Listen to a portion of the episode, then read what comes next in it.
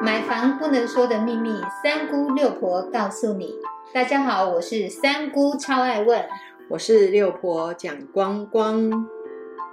买房一百问第八十一问：停车位怎么选？买房的时候到底该怎么选停车的车位呢？赶快请六婆来为大家分析。选停车位有一定的美感，六婆这边来提醒大家：第一个，如果可以选离电梯近一点的话，你搬东西的部分当然会比较方便。再来就是离出口、离车道口也不要太远，这样子事实上你绕的这个车道部分也不会那么的远。再来，柱子旁边有两个车位，你的车子。把门打开的时候，就多了一点空间，但是不要选紧邻墙壁的哦。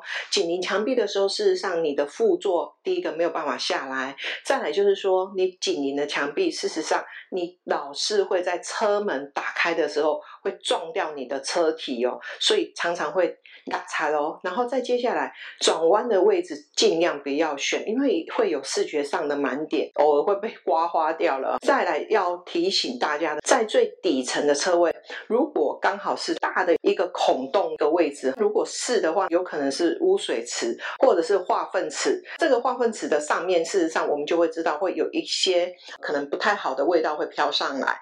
如果刚好是这些污水啦，那这些呃生活废弃物的位置的话，就是以后还是会有抽掉这些废弃物的时间，那你又要配合挪开车子。六婆会。告诉大家，在选车位的时候，位置的选择上面有这一些要注意的地方之外，最好的方式是，如果是成屋，把你的车子然后开去试停，那你觉得 OK，我们再去确定是这个车位。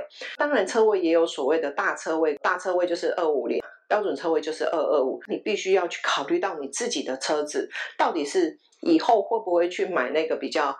吸气数比较大的车子，或者是修旅车，如果你真的有日后有这样子的一个换车的一个打算，建议你宽度的话，那最好就是买二五零的两百五十公分的，这个对你日后停车换车就不用去伤脑筋。六婆要再提醒大家，机车位也是要小心。如果你的机车位刚好是两根柱子的中间，其实会有一点进出为难的部分呐，因为现在的机车位基本上都画在地下一楼，地下一楼事实上最好不要要。去挑那个转弯处。如果你会开车，你也知道，在转弯处的时候，事实上机车位对我们来讲是有一点点的小担心。再来，不要去选那个贴墙壁的，你必须要了解，摩托车它立起来，或者是拿东西搬东西，事实上靠墙壁的这个机车位也是不太 OK。这样子，大家是不是可以记住六婆所讲的选车位的一些小美感呢？有都听清楚了吗？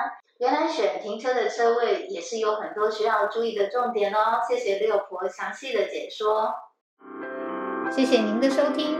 如果你对收听的内容有不了解的地方，欢迎在下面留言，六婆讲光光将会为您解答哦。我们下回见，拜拜，拜拜。